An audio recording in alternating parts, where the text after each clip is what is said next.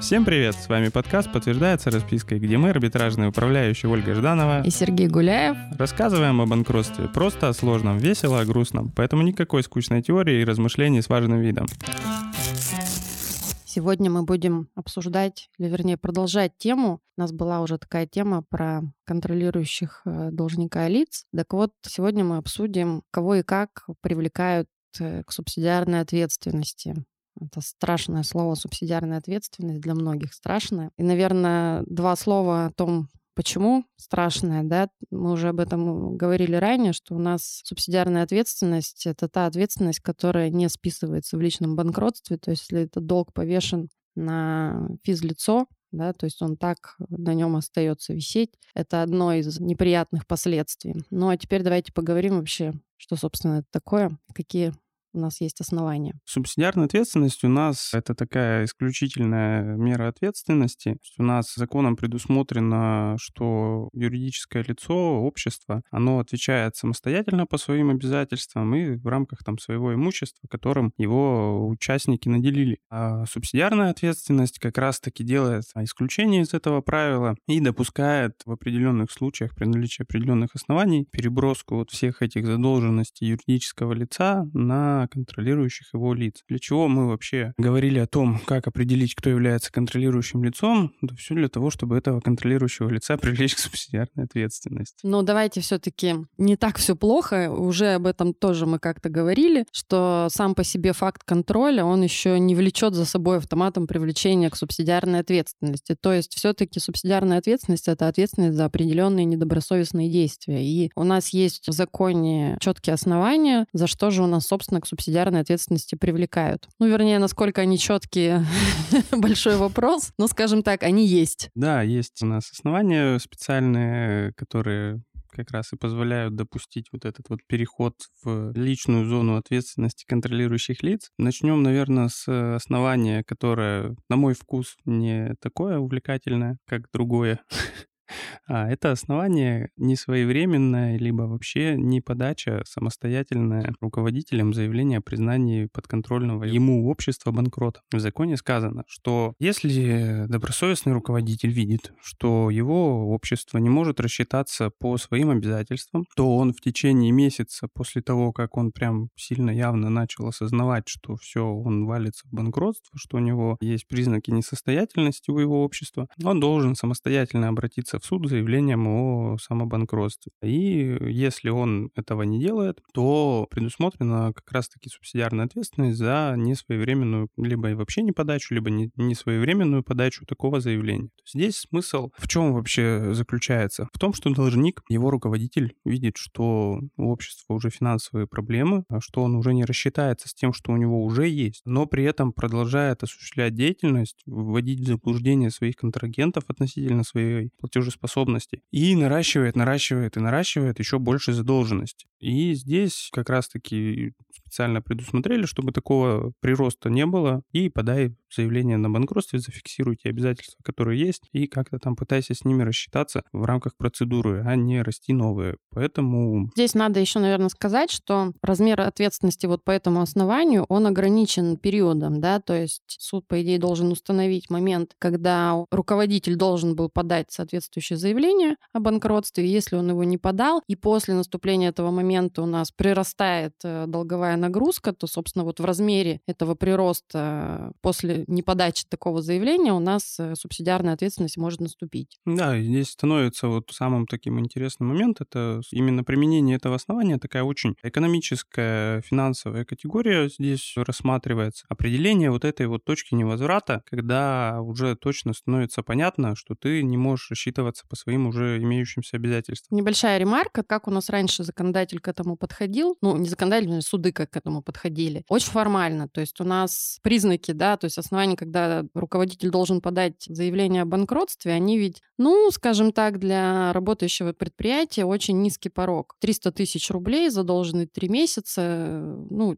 довольно часто такие небольшие задолженности возникают, но это не свидетельствует о том, что предприятие находится там в каком-то банкротном состоянии. Несмотря на это, раньше вот прям формально все это считали, тем не менее, там в последнее время, может, не совсем даже в последнее, практика изменилась. Да, практика изменилась, и вот как раз-таки становится сейчас э, разбор данного основания, если раньше это действительно было там скучно, посчитали, вот в такую-то дату вы не исполнили обязательства перед первым кредитором, к этой дате прибавили три месяца на отчет вот этой вот признаков неплатежеспособности, прибавили еще один месяц, который как раз-таки дается на обращение с заявлением о самобанкротстве, получили какую-то дату, и вот все, с этой даты вы банкрот, а вы продолжали работать. Соответственно, все, что вы накопили после этой даты, ваша субсидиарная ответственность как руководителя. Сейчас суды стали разбираться, и достаточно много интересных стало появляться в практике решений, инструментов, которые там используются. И сейчас, на сегодняшний день, суды пришли к такой позиции, что не каждая задолженность, не каждое какое-то финансовое затруднение однозначно свидетельствует о том, что предприятие неплатежеспособно. И неоднозначно свидетельствует о том, что руководитель, который находится внутри этого предприятия, зная там свои обороты, своих там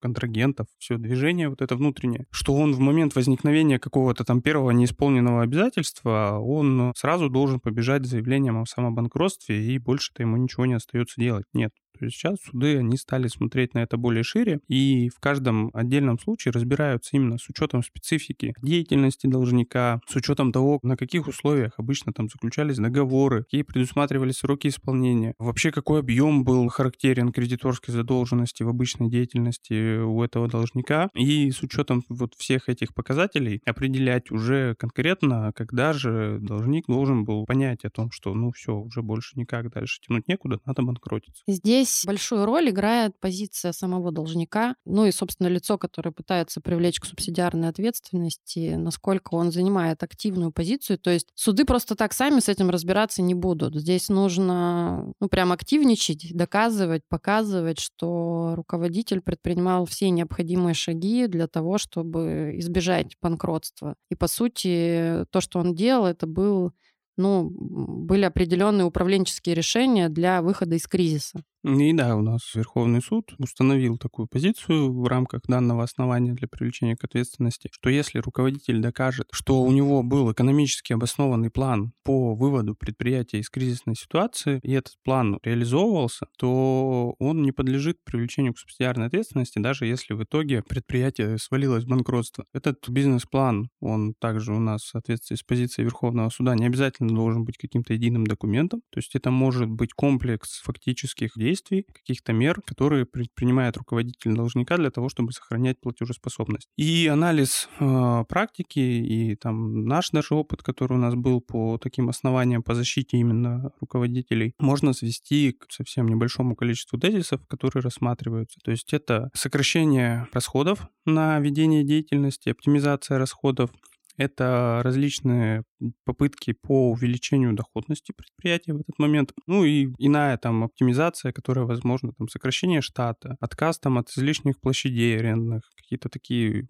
в целом вещи. Ну, давай поговорим о еще о других основаниях привлечения к субсидиарной ответственности. То есть у нас привлекают не только за неподачу заявления. Одно из оснований — это также не передача документов, либо намеренное искажение бухгалтерской отчетности. Раньше вообще бытовало такое мнение, что ну, любая непередача документов, она влечет э, за собой субсидиарную ответственность. Суды сейчас гораздо вдумчивее подходят э, к этому основанию. Вообще, немножко так отклоняясь от темы, хочется сказать, я вот часто слышу, как арбитражный управляющий, когда говорят, блин, сейчас всех подряд привлекают к субсидиарной ответственности, куда там вообще шаг не, не сделает, тебя вот тут же привлекут. Должник там у нас вообще полностью там поражен в правах, всех подряд привлекают. Не знаю, вот в нашей практике это не так, и в принципе, чтобы привлечь руководителя к субсидиарной ответственности, прям надо очень хорошо это доказать. И вот основанием непередачи документов, оно не такое, что ты не передал документы, и тебя тут же привлекли.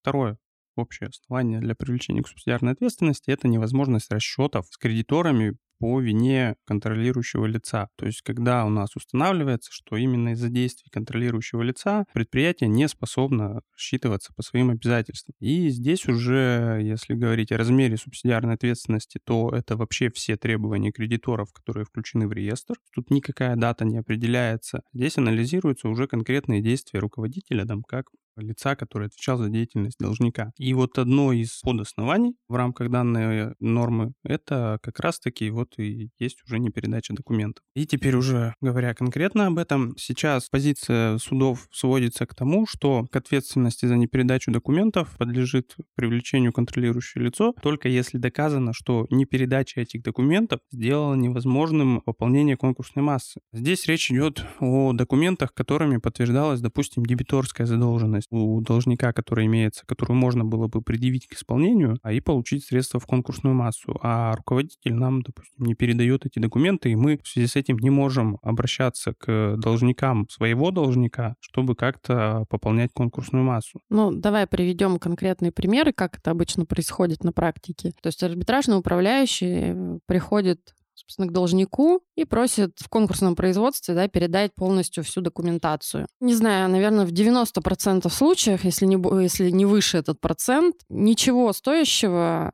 должник не передает. Электронные базы у нас заражаются внезапно вирусами, все горит, тонет, исчезает, какие-то коробки с документами ненужными никому передаются. Но при этом, например, э, мы открываем бухгалтерский баланс и видим, там, не знаю, дебиторскую задолженность или видим там запасы в каком-то неимоверном количестве. То есть по отчетности мы видим, что что-то было, но ни одного документа нет. И прийти в суд, чтобы взыскать эту дебиторскую задолженность, порой нереально. И управляющий начинает упражняться, направлять запросы контрагентам, говорить, что а вот по балансу у нас тут есть какой-то долг, может вы нам признаете, что у нас есть долг, да еще и денег нам добровольно заплатите. Но очень мало дебиторов, конечно, соглашаются на такое признание, хотя бывает. Редко, но бывает. Какие-то крупные в основном организации федерального уровня было у нас как-то. Мы направили такой запрос, и они нам в ответ платежку прислали, что да, да, точно долг был, вот смотрите, погасили. Ну, либо хотя бы присылают э, какую-то первичную документацию, бывает, что задолженность погашена. Да, и это все увеличивает, во-первых, объем работы управляющего, когда вместо того, чтобы взять все документы, просмотреть их там и сделать какие-то выводы, возможно, обратиться там в суды, либо там с претензиями поработать по контрагентам, управляющий должен сначала все это по крупице собрать, а потом вообще прийти к выводу, что невозможно никак э,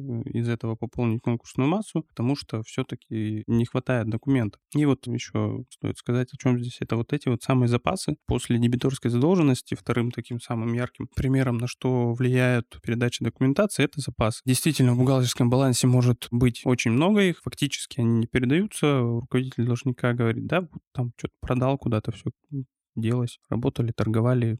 Фактически нет, это там опечатка в балансе или там вообще еще одна любимая здесь байка про то, что это списанные все товары, мы это пять да. лет подряд все это списывали, списывали, но из баланса не исключали. А так это все испортилось, списалось, ничего это нет. И документов на списание тоже нет, к сожалению. Ну, в общем, вот ничего нет, а, а цифры в балансе есть. Да, такие истории, они тоже часто происходят. Я бы, знаешь, поговорила о том, насколько, обращаясь э, к руководителям, да, то есть вопрос, наверное, у руководителя сейчас возникает, вообще стоит документы это передавать? Не передал, и все. Насколько серьезна эта ответственность по этому подоснованию? Она серьезная как раз, во-первых, в размере всего реестра она может быть, требований кредиторов. Во-вторых, она может быть в данной части, ну, если реестр сильно больше, допустим, я не знаю, дебиторки было там на 10 миллионов, а в реестр включено там, на 500 миллионов требований кредиторов. Ну, понятно, что за утрату документов, которые подтверждали бы права требования, там, либо какое-то наличие товара на 10 миллионов не привлекут там на 500 миллионов, если не будет каких-то других действий. Именно мы сейчас говорим в контексте документации и ее не передачи. Но все равно от ответственности-то это не освободит. Э, суд просто переквалифицирует это в убытки и взыщет там с контролирующего лица ту сумму средств, которая не смогла поступить в конкурсную массу, потому что не было подтвержденных документов э, и переданных их э, руководителям. Поэтому здесь не передача документов, она никоим образом не защитит руководителя, а наоборот только усложнит его положение, потому что чем больше неподтвержденных данных, тем больше будет включено в этот размер этой ответственности. Поэтому передавайте документы управляющим, и не будет у вас тогда такого основания. И, а если и в какой-то части будет, то это позволит уменьшить сумму хотя бы требований, которые будут предъявлены. Еще такой момент. Часто возникает вопрос, чья это вообще обязанность? Управляющий должен вот э, заниматься приемом документов или руководитель должника должен организовать их передачу. Звучит э, так, как масло масляное, но по факту, когда у тебя речь идет о сотнях коробок документов, вопрос становится важным. Практика, на самом деле, не совсем однозначна по этому вопросу, хотя у нас обязанность такая закреплена за руководителем.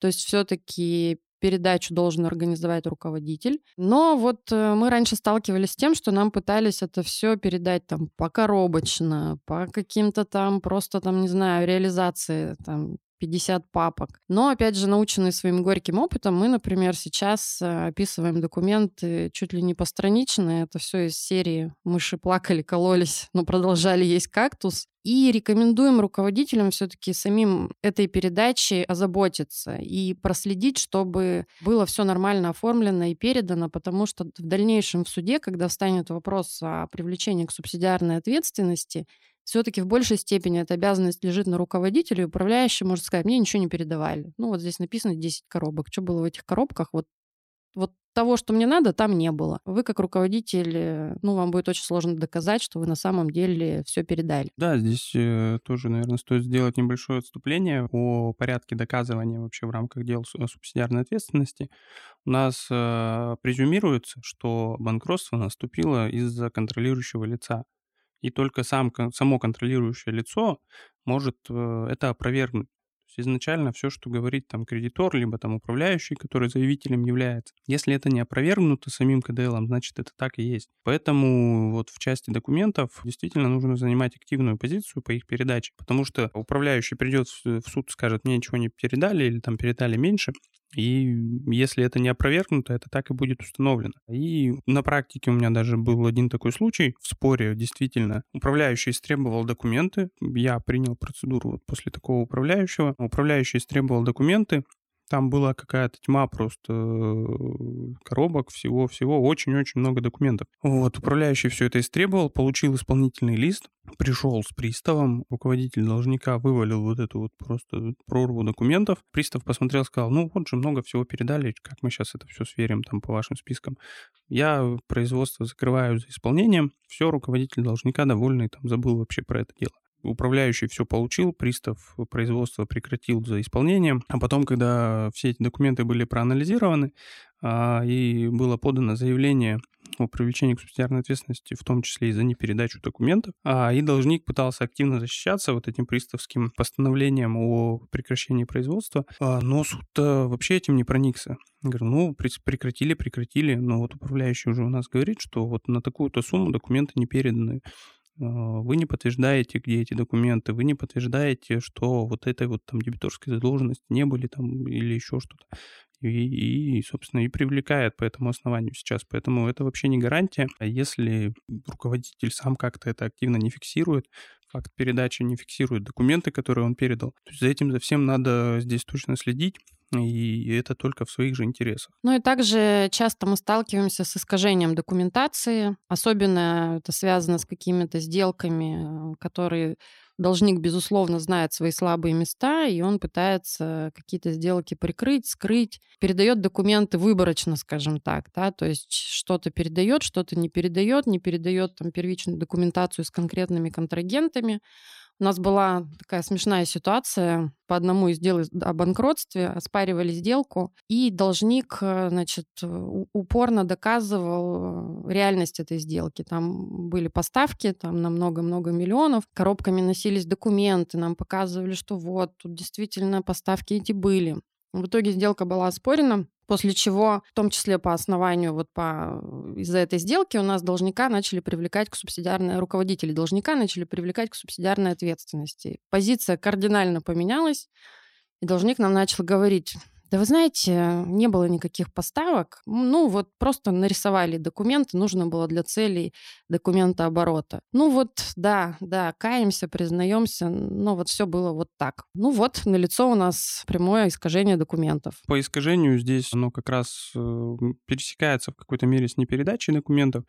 То есть э, действительно бывают на практике э, такие случаи, когда какой-то товар списывался, там что-то исключалось, но продолжали это держать в балансе для достижения каких-то там своих финансовых результатов, там, для уменьшения налогообложения в том числе. То есть когда включают что-то дополнительно, чтобы просто уравновесить баланс, а в реальности этого никогда не было. И вот, допустим, у нас есть э, такие вот запасы, которые у нас висят в балансе, которых реально никогда не было. А управляющий-то потом разбираться не будет, то есть он придет и будет требовать передачи запасов на эту сумму а у вас э, документация искажена, и точно так же потом придется нести ответственность за такое искажение э, балансов в том числе. Здесь же все-таки во главу угла у нас ставится причинение вреда, да, вот этим искажением и непередачей документов. Да, но оно же как раз, э, опять же, в связи с этой презумпцией виновности КДЛ, то есть если ну, он... то есть для управляющего, по сути, ваши нарисованные запасы будут вполне себе реальными. Мы, мы сейчас об этом говорим. Да, да, и управляющий их будет требовать,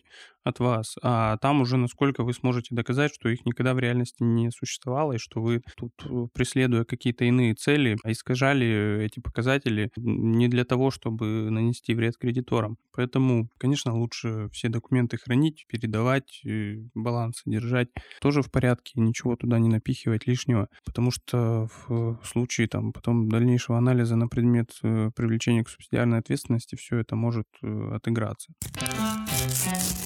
Ну, поговорим про сделки как основание привлечения к субсидиарной ответственности. Да, ну про сделки мы уже много говорили в предыдущих выпусках. Здесь, наверное, про сделки можно сказать более кратко. То есть мы даже говорили в выпуске про вообще, кто такие КДЛ, что те выгодоприобретатели, которые получали имущество должника по каким-то противоправным сделкам, которые в дальнейшем были признаны недействительными, они могут становиться контролирующими лицами и привлекаться к субсидиарной ответственности. Но в данном конкретном случае, если руководитель должника совершал э, сделки, которые в дальнейшем признали недействительным именно вот по деликтным основаниям, там, по 61.2, по там, 10.168 э, Гражданского кодекса, то за совершение таких сделок будет грозить субсидиарная ответственность, причем здесь однозначно в размере всего реестра, потому что у нас уже доказан при а, рассмотрении споров о признании сделок недействительными, у нас уже доказана цель руководителя скрыть актив, причинить вред имущественным правам кредиторов и, соответственно, уже налицо то, что пытался в обход расчетов с кредиторами должник как-то сберечь свое имущество, и, собственно, оно было возвращено в конкурсную массу. И ну, здесь, если уже установлены факты недействительности сделок, то с вероятностью там 95% э, руководитель будет привлечен к субсидиарной ответственности в итоге. Еще раз подчеркну, что привлекаться будут обе стороны сделки. И выгодоприобретатель, и должник, э, который эту сделку совершал. Да. Я бы еще поговорила, мне кажется, сейчас вот такая практика, она все больше и больше набирает обороты. Это участие в схеме, да, то есть мы уже немножко говорили об этом, когда речь шла про КДЛ, да, про КДЛов. Может быть, стоит расширить, э, вот что вообще происходит, когда у нас кто-то из лиц способствует тому, чтобы должник уже окончательно не смог рассчитаться по своим э, обязательствам, да, то есть э, это тоже основание для привлечения к субсидиарной ответственности, которая у нас вылилась из практики, я бы так сказала, из формулировок а, Верховного суда. Да, у нас есть соучастники, которые помогают э, контролирующим лицам каким-то образом там скрывать признаки неплатежеспособности, либо наоборот э, ускоряют эту неплатежеспособность. И такие действия у нас э, тоже являются основаниями для привлечения к субсидиарной ответственности. И касательно еще сделок, если поговорить, то чтобы не так было страшно, э, у нас как бы предпринимательский риск, он не исключен при рассмотрении споров о привлечении к субсидиарной ответственности. То есть там ну, доказыванию подлежит именно намеренное причинение вреда. То есть если банкротство наступило там из-за того, что вы ряд сделок заключили, а потом с вами там кто-то не расплатился или еще что-то, то в данном случае это можно доказать, что ну, вы пытались, вы там работали как могли, но вот вас там контрагент подвел там или еще что-нибудь. То есть не, не любая сделка, которая принесла убыток, она является причиняющей вред именно в контексте субсидиарной ответственности. Здесь мы говорим только о виновных каких-то действиях. Ну да, то есть здесь, э, наверное, прежде всего про недобросовестность идет речь. И возвращаясь опять же вот к этой истории про участие в схемах, то есть дискуссионный вопрос у нас постоянно, а привели ли действия там конкретного лица к банкротству должника? Так вот, вот эти лица, которые участвуют в схемах, тут у нас как раз говорится о том, что лицо, может быть, его действия напрямую не привели к банкротству. Он, может быть, вообще как бы совершал свои действия, там, не знаю, по выводу активов уже после наступления а, вот этого факта, но тем не менее, благодаря его действиям должник окончательно утратил способность рассчитаться по своим долгам. И за это тоже может быть а, субсидиарная ответственность. И вот о чем мы с тобой еще не поговорили, это, наверное, про сроки. Я бы вот еще до сроков на секунду к вопросу вот того соучастия, там, о причинно-следственной связи между неплатежеспособностью и конкретными там действиями КДЛ. Столкнулся тут недавно с э, одной точкой зрения одного из оппонентов, как раз в споре о субсидиарной ответственности.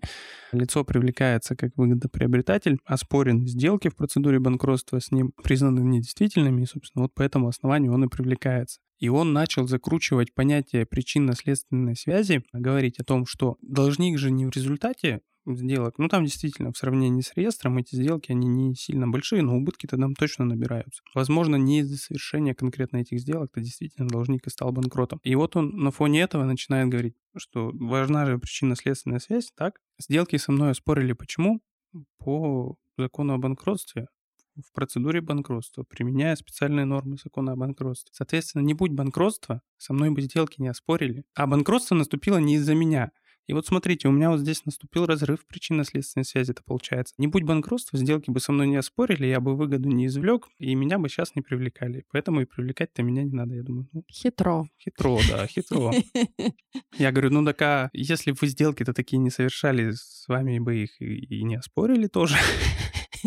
Как, как вам такая точка зрения? Ну, забавно, посмотрим, чем это все закончится. Там спор еще идет. Удивленно так суд выслушал в прошлом заседании эту точку зрения вместе с нами, со всеми. Но такое прям, да, а, еще из э, способов защиты неординарных, это когда в споре о привлечении к субсидиарной ответственности должник, его контролирующие лица начинают требовать привлечь кредитора. Говорят, вы знаете, вообще-то до банкротства всех довел кредитор. Да, часто такое бывает. Нас же обанкротили, мы-то же тут старались, а они вон на нас, на всех нападают. Пол России обанкротили уже. И... Мы хотели договориться. Мы пришли, попросили дисконт 80%. Странно, почему кредитор не согласен?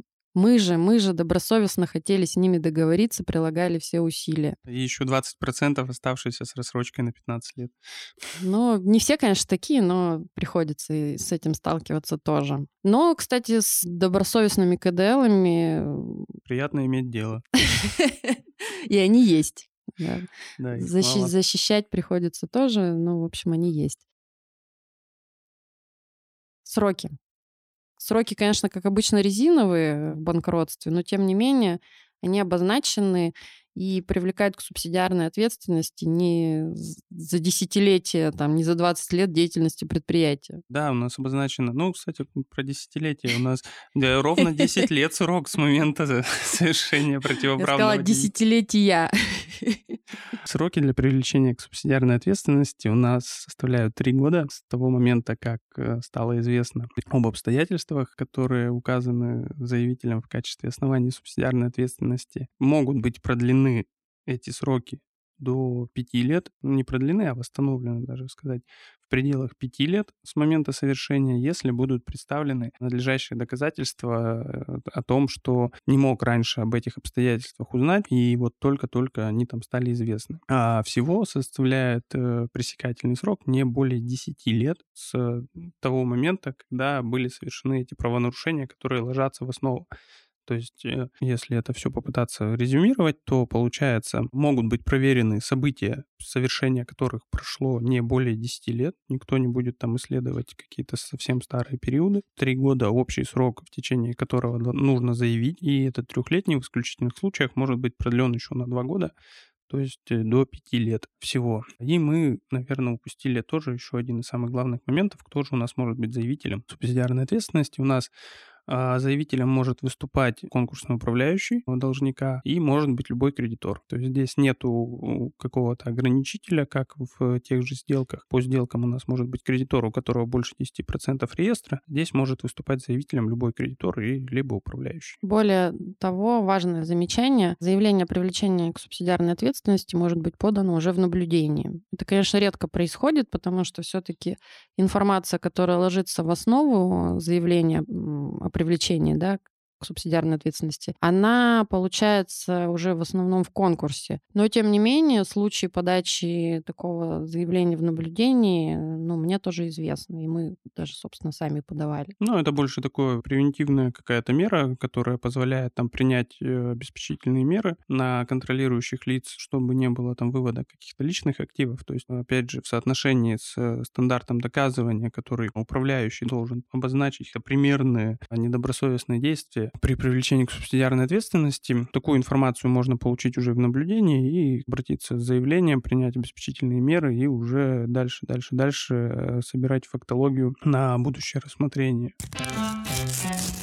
Поговорим давай про внебанкротное спаривание, да, то есть что у нас вообще происходит. Да, совсем уже какая-то страшная штука, штука, скажете вы, э, банкротства нет, субсидиарная ответственность есть. Да, действительно так может быть, но не совсем это может быть без банкротства. Закон у нас имеет основания для именно прекращения производства по делу о банкротстве в связи с э, невозможностью финансировать это самое банкротство, то есть мы об этом тоже говорили раньше, когда нету какого-то минимального объема средств конкурса конкурсной массе и не предвидится их получение, суд отказывает в введении процедуры банкротства, так как не на что содержать там того же управляющего, проводить, размещать э, публикации и совершенно нести там самый, самый минимум необходимых расходов. То есть суд говорит у нас на проверке обоснованности заявления о том, что да, признаки есть, вроде все доказано, но дело будет прекращено, потому что нет возможности профинансировать процедуру банкротства. И вот тогда с момента прекращения по отсутствию финансирования дела о банкротстве у кредиторов возникает право вне рамок дела о банкротстве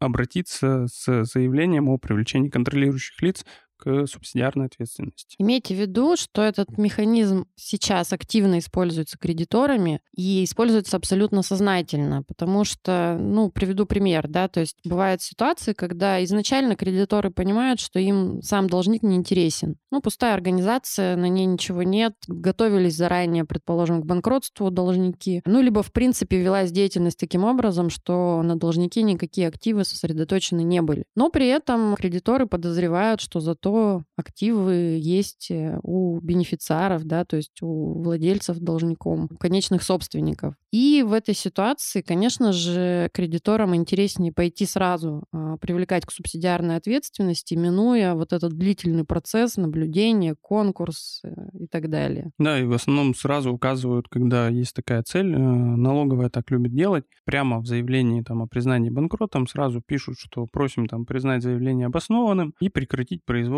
по делу, потому что вот нам интересна только субсидиарка, мы видим, что здесь у самого общества искать-то нечего. Ну и в целом просто кредиторы уже не, не налоговые начинают этим механизмом пользоваться. А с того момента, как дело прекращено и подано заявление о привлечении к субсидиарной ответственности КДЛ в внебанкротном порядке. Дальше все основания работают точно так же. То есть все, что мы говорили, оно все точно так же анализируется, смотрится. Причем, что это заявление обязательно подлежит э, распределению тому же судье, который рассматривал обоснованность заявления о банкротстве и прекращал дело. Поэтому здесь в дальнейшем-то мало чего меняется.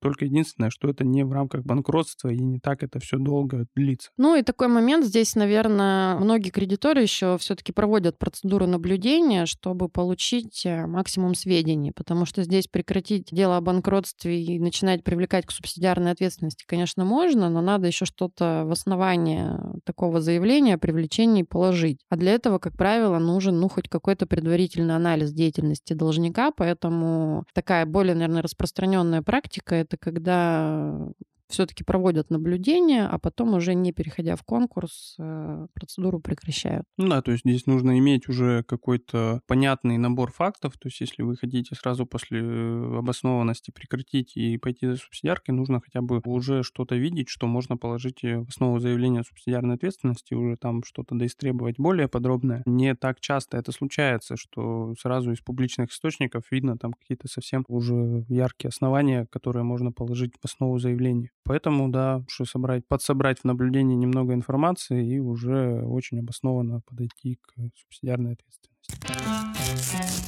Давайте Подведем итоги. Субсидиарная ответственность звучит страшно. Конечно, довольно широкий перечень оснований, за что могут привлечь к субсидиарной ответственности. Но, на мой взгляд, это не такой институт, э, когда привлекают на прополую за все, что можно и за что нельзя.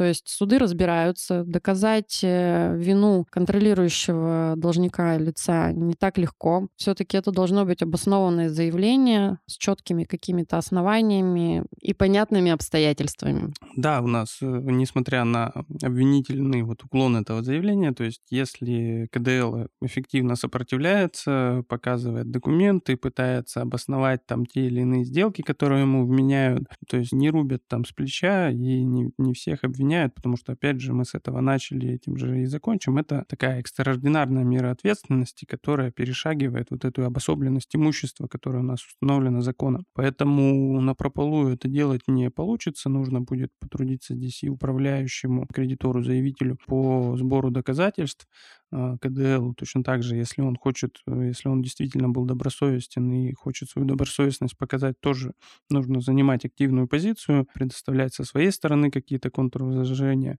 и тогда, возможно, удастся избежать для КДЛ, к счастью, либо привлечь, если все-таки не так все хорошо было в действиях КДЛ, к радости кредиторов получится привлечь такого руководителя к субсидиарной ответственности. Пока мы заканчивали, мне тут э, вспомнила случай, как раз э, под завязочку скажу, к вопросу про то, что нужно занимать активную позицию, если э, вас пытаются привлечь к субсидиарной ответственности, то мне кажется, здесь очень важно ну, прямо вот э, бороться, скажем так, и предоставлять какие-то документы и доказывать свою невиновность. У нас был такой случай, когда мы привлекали, э, пытались привлечь к субсидиарной ответственности одну даму, ну, ее э, юристы заняли э, такую позицию, мы вам ничего тут доказывать не обязаны. Не было представлено добровольно ни одного документа там. Ну, просто вот типа, ну, докажите, что вот она подлежит привлечению к субсидиарной ответственности. Мы вам помогать не будем. По итогу мы просидели в этом споре, мне кажется, два года два года эта дама, а, значит, была ограничена в правах, то есть э, были наложены обеспечительные меры на все ее имущество. Она не могла распоряжаться счетами, она не могла распоряжаться своей недвижимостью, ну, то есть полноценные обеспечительные меры. А, чем закончился этот спор? Когда запахло жареным, все-таки, ну, во-первых, мы массу всего истребовали. Собственно, почему мы сидели два года, нам суд все это удовлетворял, мы это истребовали. Потом в конце у нас КДЛ притащил все-таки документы, благодаря которым а, к субсидиарной ответственности она не была привлечена. Ну и спрашивается, для чего и мы, и они потратили эти два года. Ну, видимо, юристы заработали. Не делайте так. Да, ну и с другой стороны тоже небольшой тогда пример. Когда мы защищались э, от субсидиарной ответственности, доверителя своего защищали, мы наоборот стали сразу раскрывать все сведения, и некоторые сделки, они были, ну, не совсем красивые. То есть, как бы, они, ну, с точки зрения состава их там на предмет недействительности, на Казались они, в общем, такими подозрительными сделками, но на самом деле вреда-то они никакого не несли, просто были криво оформлены в свое время. Ну и мы, собственно, не стали тут изобретать какой-то велосипед, пришли, суду рассказали, что, ну да, вот такие вот кривоватые сделки, но на самом деле было так-то и так-то, ну вот просто там в силу каких-то обстоятельств так они были не очень хорошо оформлены в свое время. Вреда они не понесли, фактически там было под, с этими сделками сделано то-то, то-то, а и суд тоже отказал в привлечении к субсидиарной ответственности, описав вот эти вот все последствия. То есть э, иногда даже если все выглядит не так красиво, но ты об этом честно говоришь, а иногда и такая тактика тоже может срабатывать. Поэтому живите честно. Да, не вылипайте в истории. Ну, наверное, теперь можно и закончить после наших примеров сотрудничайте с управляющими, предоставляйте документы, не попадайте вообще в банкротство. И, как обычно, подписывайтесь на наш телеграм-канал, подтверждается распиской. Да. Всем пока.